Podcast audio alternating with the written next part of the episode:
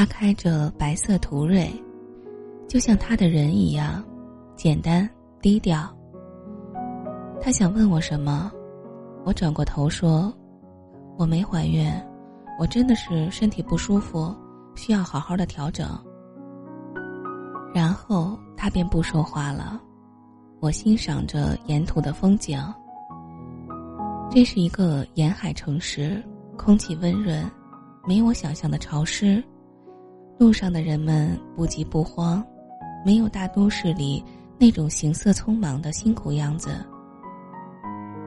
绿化建设的很好，干净的就像刚刚喷洒过水一样，翠绿的，充满生机。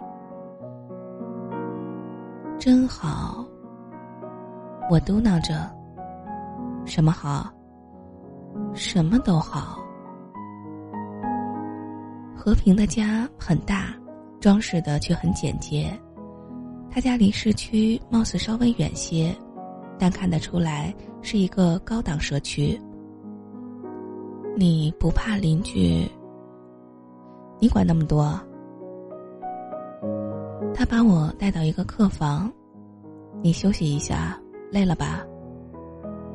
我好奇的看看，我想我总该看到他的婚纱照吧。这不是你养小蜜的地方吧？我问。你还是不累，对吧？他拉把椅子坐在床旁边，我靠在松软的枕头上，他看着我说：“你都快瘦没了。你为什么家里不挂婚纱照呀？”我实在忍不住问他：“你还有力气三八呀？”离了。他往后靠在椅子里，把椅子转来转去。我们俩其实早就离婚了，他让我先不要告诉别人，等他有机会回国的时候再说。啊，先不说这个了，以后有合适的机会，我会告诉你的，好吗？我指了指嘴巴，做了一个关门的动作。哦，我给你做点吃的吧，想吃什么？粥。他点点头，出去了。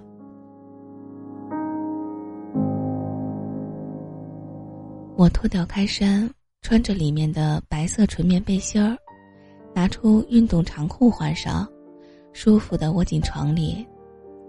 这种什么都不用去想，安心幸福的感觉很久违了。偶尔听见厨房里的声响，知道有个男人在为我做晚餐，有点想流泪。我本该是一个让别人呵护的女人才对啊。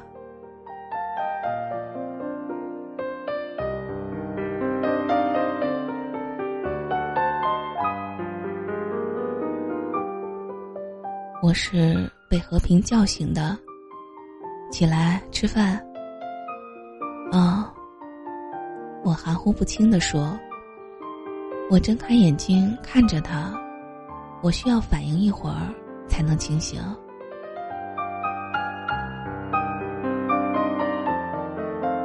我去洗了把脸，和平站在门口看着我。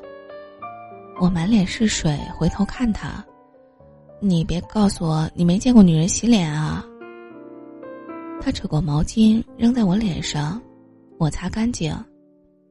他凑过来看着我，头发上的水珠滴在我脖子上。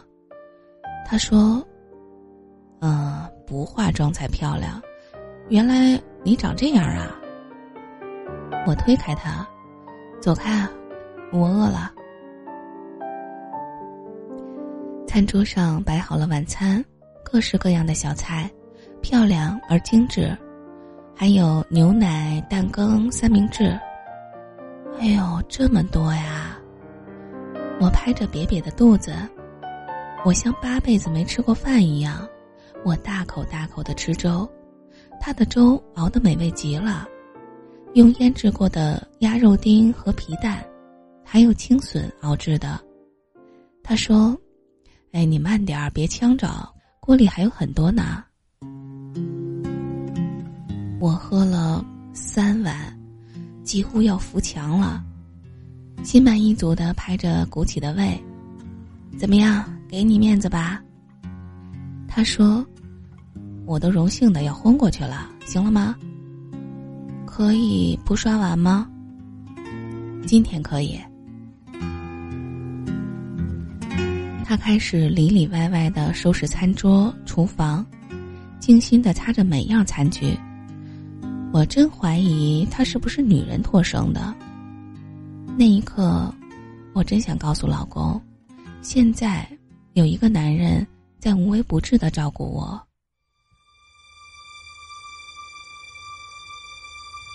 当天晚上，我做了一个可怕的梦，在梦中。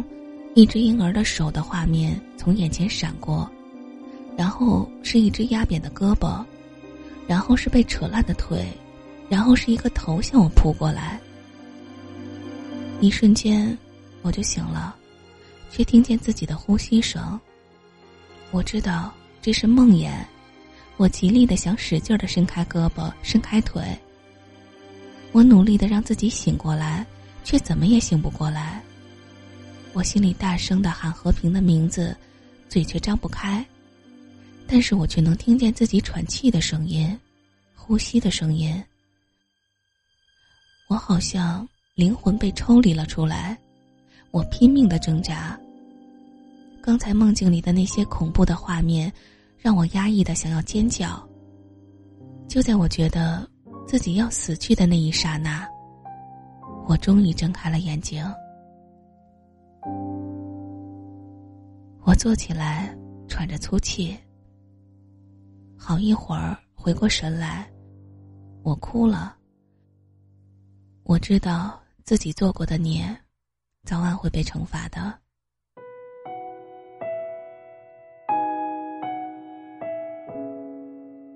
早上起来的时候，和平已经走了，有他的短信。在家好好待着，我中午回来，早餐我买好了。你微波炉热一下，一定吃啊！好好的洗了一个热水澡，舒舒服服的吃了顿早餐。十点多的时候，他回来了，还带了一个中年女人回来。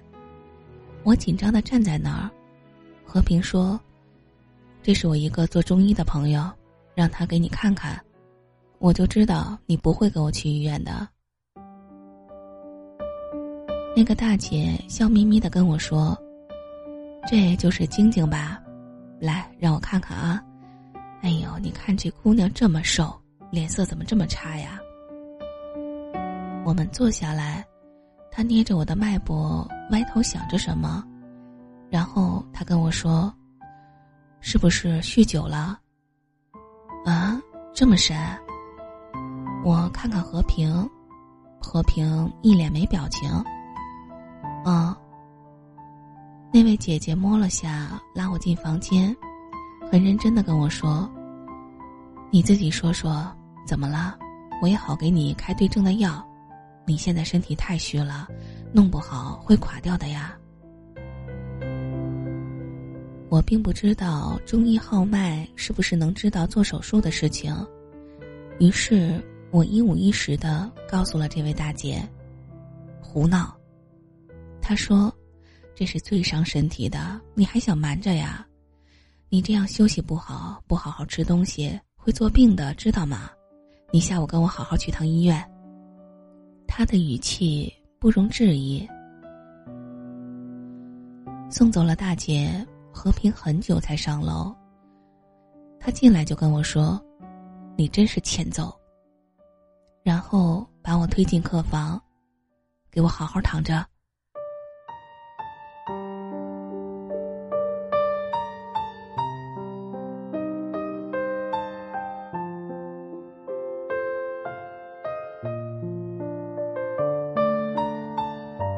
平的照料下，我一天比一天好起来，不止身体，还有心情。他没有过多的问什么，目前对他来说最重要的事情就是怎么把我养肥。他请了假照顾我，无微不至。太久太久没有人对我这么好了，我默默的接受着，幸福的要死掉了。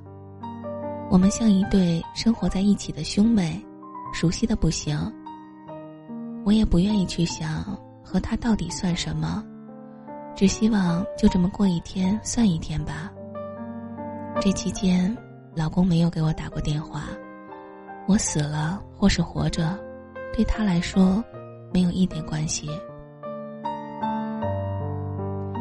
我告诉父母和朋友出去旅行，各方面安顿好了，我就什么都不用去想了。我问和平：“我住在这里方便吗？”他说：“这儿你想来就来，走的时候。”告诉我一声就行了。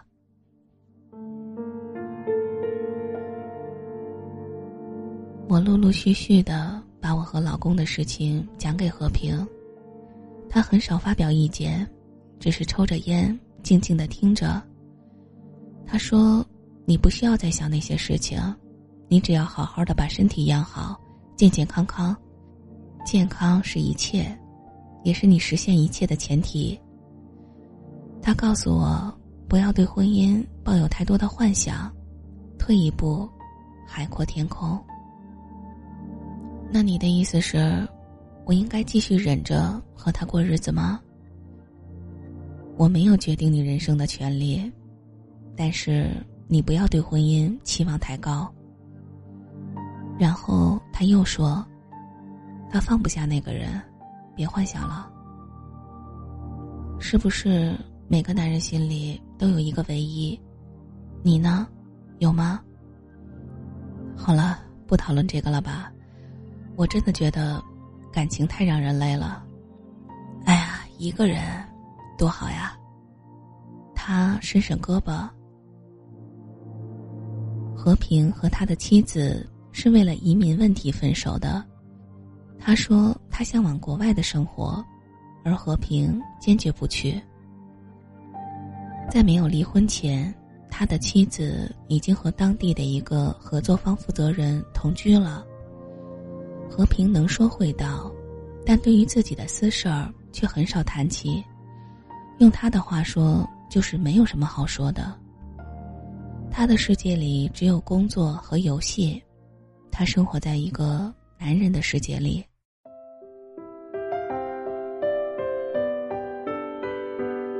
有时候，他也大方的带我出去玩乐，和他的那些哥们儿，那些人一点都不好奇我们，在他们眼里，就算女人在和平面前脱光，和平也不会眨一下眼睛。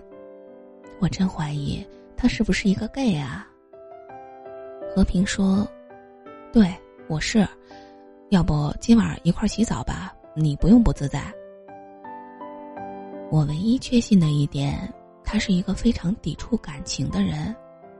我曾经以为那一段时间他是克制，后来才知道那是抵制。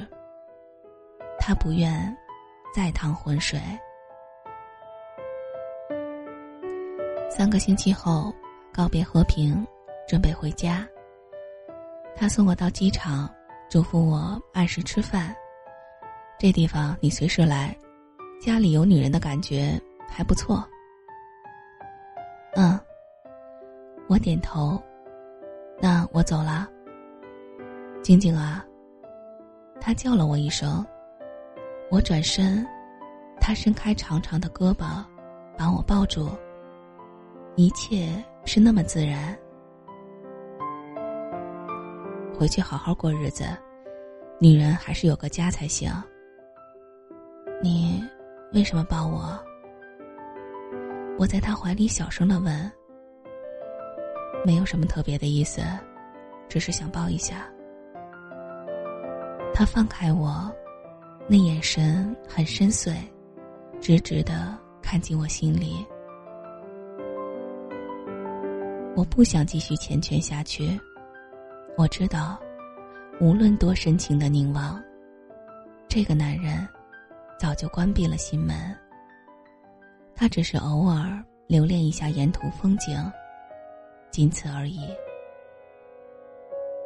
而我对爱情，再也不会自以为是了。路是那么宽，人海挤满却难找到一个伴。天空再大再蓝，若遇没风就暂会迷路在云端。我像艘小船。潮起潮落已习惯，一个人过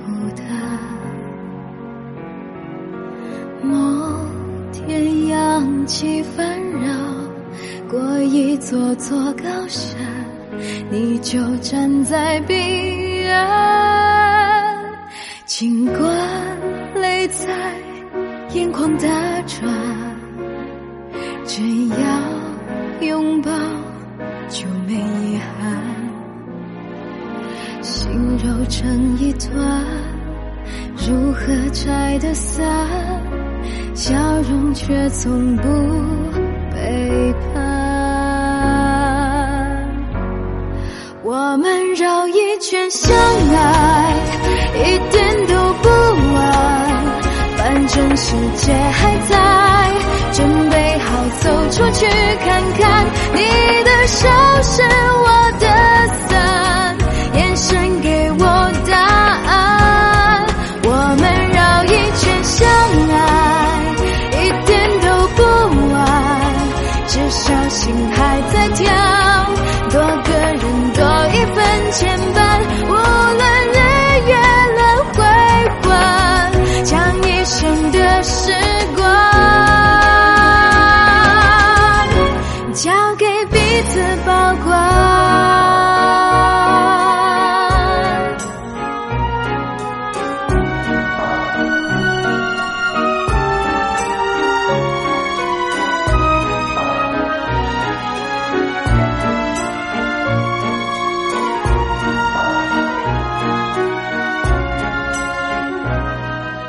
我像艘小船，潮起潮落已习惯，一个人孤单。某天扬起烦扰，过一座座高山，你就站在彼岸。尽管泪在眼眶打转，只要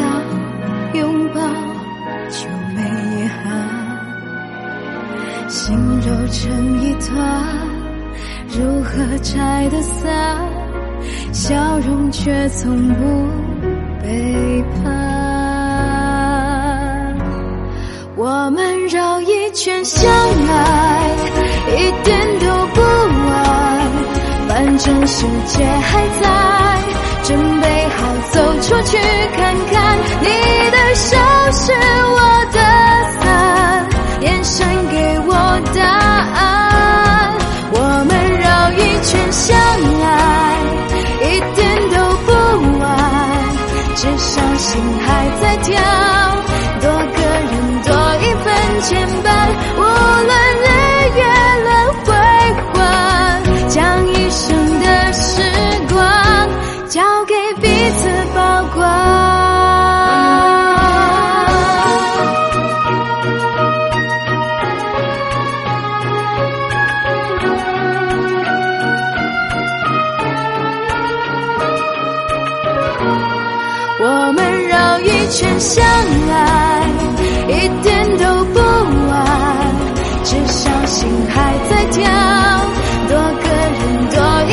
千百。